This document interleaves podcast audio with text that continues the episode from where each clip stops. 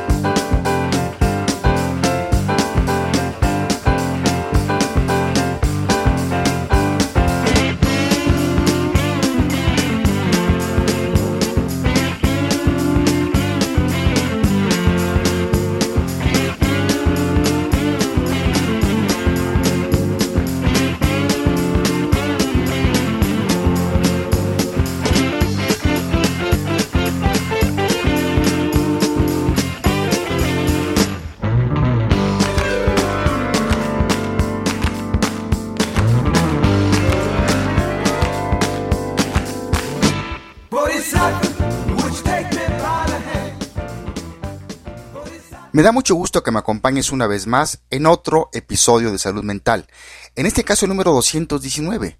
Soy Gustavo Novelo y te saludo desde mi hermosa capital mexicana, aquí en el piso 28 del World Trade Center, desde el centro de la noticia de Psicología al Día.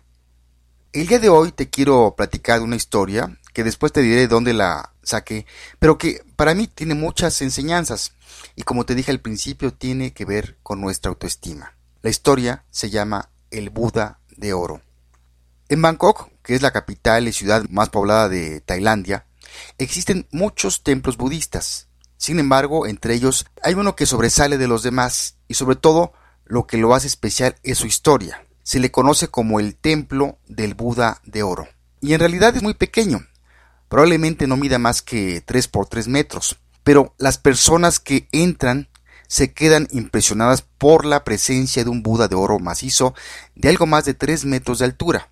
Pesa más de 2 toneladas y media y está valorado en aproximadamente 196 millones de dólares.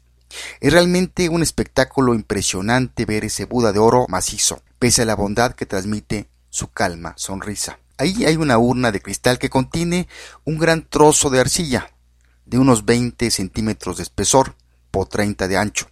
Junto a la urna de cristal hay un escrito que narra la historia de aquella magnífica obra de arte. En 1957 un grupo de monjes de un monasterio tuvo que trasladar un Buda de arcilla desde su templo a un nuevo emplazamiento. El monasterio debía cambiar de sitio para dejar paso a la construcción de una carretera que atravesaba Bangkok.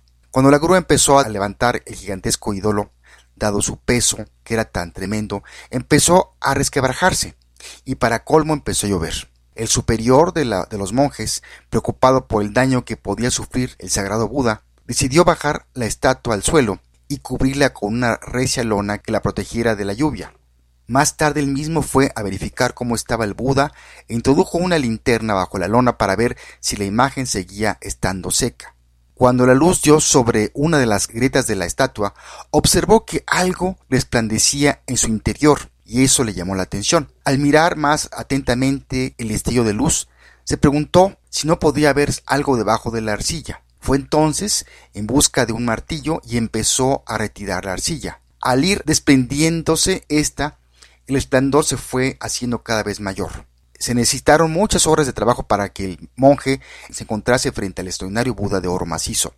Los historiadores creen que varios siglos antes de que el superior descubriese el, Buda de oro, el ejército birmano estuvo a punto de invadir Tailandia, que entonces se llamaba Siam.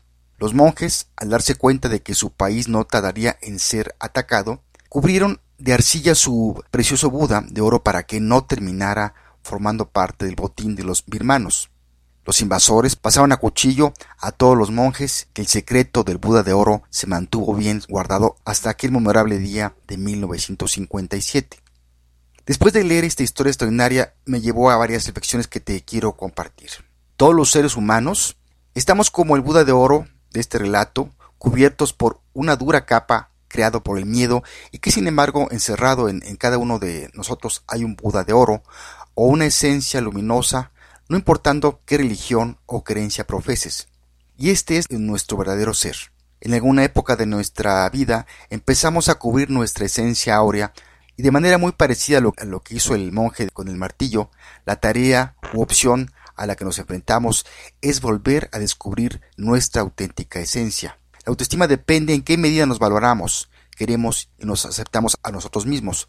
Las personas con una autoestima sana se sienten bien consigo mismas, aprecian su propia vida y están orgullosas de sus capacidades, habilidades y logros. Las personas con baja autoestima sienten que no gustarán a nadie, que nadie los aceptará o que no son buenos en nada. Todos tenemos problemas con nuestra autoestima en determinados momentos de nuestras vidas, especialmente durante la adolescencia cuando estamos descubriendo quiénes somos y cuál es nuestro lugar en el mundo. La buena noticia es que la imagen que tenemos de nosotros mismos va cambiando a lo largo del tiempo. La autoestima no es algo inamovible ni fijo de por vida. Así que, si sientes que tu autoestima no es del todo lo alta que debería ser, puedes mejorarla. Aquí, a continuación, te sugiero algunos pasos para mejorar tu autoestima. Primero, deja de tener pensamientos negativos sobre ti mismo. Escucha lo que te dices y cambia esos pensamientos por palabras que te motiven. Ponte metas a corto plazo, fáciles de alcanzar. Esto te hará sentir mejor cada día. Considera los errores como oportunidades de aprendizaje. Prueba cosas nuevas. Identifica lo que sí puedes cambiar y trabaja sobre ello. Haz una lista de tus fortalezas o lo que te gusta de ti y siéntete orgulloso o orgullosa de tu valía. Colabora en alguna labor social. Hay muchas organizaciones deseosas de encontrar gente que las apoye en tareas altruistas. Haz ejercicio, el que tú quieras. Al hacerlo generarás endorfinas que te pondrán de buen humor y verás la vida desde una perspectiva más positiva. Nunca es tarde para construir una autoestima positiva y sana. En algunos casos, cuando la herida emocional es muy profunda o duradera, es posible que sea necesario la ayuda de un profesional de la salud mental. Los expertos en este campo actúan a modo de guías, ayudando a las personas a quererse a sí mismas y a darse cuenta de lo que las hace únicas y especiales. La autoestima interviene en casi todo lo que haces. Las personas con una autoestima alta son más productivas y les resulta más fácil hacer amigos tienen mejores relaciones con la gente en general, son más felices y saben enfrentar y aprender de los errores, decepciones y fracasos, que es más probable que perseveren en algo hasta que lo consigan. Cuesta cierto trabajo, pero es algo que tendrás que trabajar toda tu vida, y después de un tiempo te darás cuenta que es divertido y que bien vale la pena hacerlo. Si quieres más información sobre el tema de hoy están los libros Sopa de Pollo para el Alma de Jack Canfield donde son varias colecciones de historias inspiradoras de diferentes temas, que fue precisamente donde saqué la historia de hoy del Buda de Oro. También están los libros Autoestima para principiantes del autor Amado Ramírez Villafañez, editorial Díaz de Santos, y también Prácticas de Autoestima del autor Christophe André, editorial Kairos. Pues bien llegamos al final de este episodio número 219. Y antes de terminar este episodio, te recuerdo que también ya contamos con nuestro portal en el cual encontrarás noticias de psicología todos los días, de todos los temas y para todo público. Encuéntranos en cualquier buscador por el nombre de Psicología al Día, donde también ahí puedes mandarnos tus comentarios o sugerencias. O síguenos por Twitter con nuestro nombre de usuario, arroba psicoaldía. Además, ya contamos con nuestras aplicaciones para Android y Apple. Encuéntranos con el nombre de Psicología al Día y baja esta aplicación a tu dispositivo inteligente. Vamos a terminar esta ocasión con Steely Dan y su canción Bodhisattva.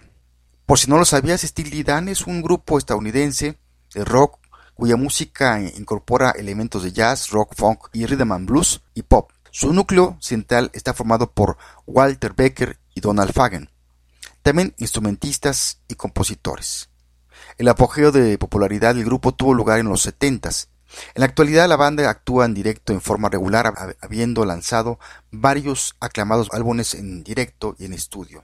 Y escogí esta canción de Bodhisattva del grupo Steely Dan para cerrar este episodio por su significado y su relación con el tema de hoy.